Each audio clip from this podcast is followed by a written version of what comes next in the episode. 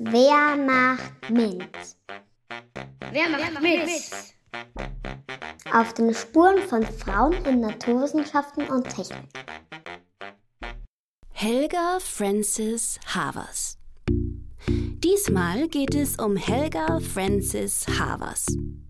Helga wurde am 26. November 1915 in der österreichisch-ungarischen Monarchie im heutigen Wien geboren und starb am 26. August 2004 in den USA.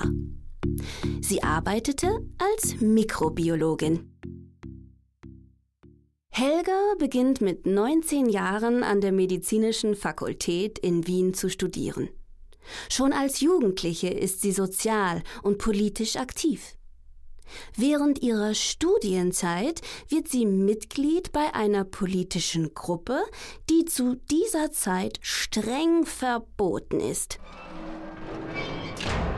Helga wird verhaftet und darf zwei Jahre lang an keiner österreichischen Hochschule studieren.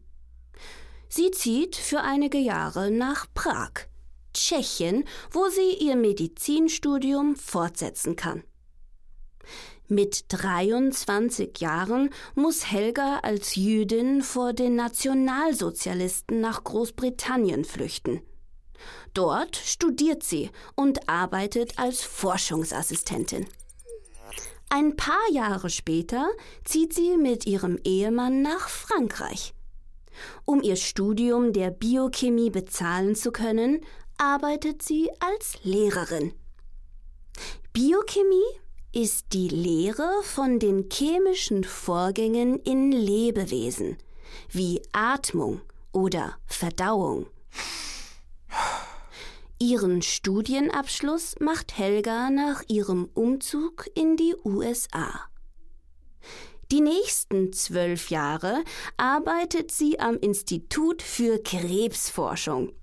Sie führt Studien über die Wirkung von Bakterien auf Tumore durch, die ihrer Zeit weit voraus sind. Wie sich Bakterien auf Tumorzellen auswirken, beobachtete Helga beispielsweise in Petrischalen unter einem Mikroskop. Ihre Arbeit trägt dazu bei, dass der menschliche Körper Organtransplantate besser aufnehmen kann. Ein von ihr entwickelter Impfstoff hilft zahlreichen Menschen, die an Krebs erkranken. Mit 88 Jahren stirbt Helga an Herzversagen. Was macht Helga zu einem Vorbild? Die Mikrobiologin und Krebsforscherin Helga Frances Havers war bis zu ihrem 86. Lebensjahr in der Forschung tätig. Sie blieb ihr ganzes Leben lang politisch aktiv. Machst du mit? Machst du mit? Lea Let's Empower Austria.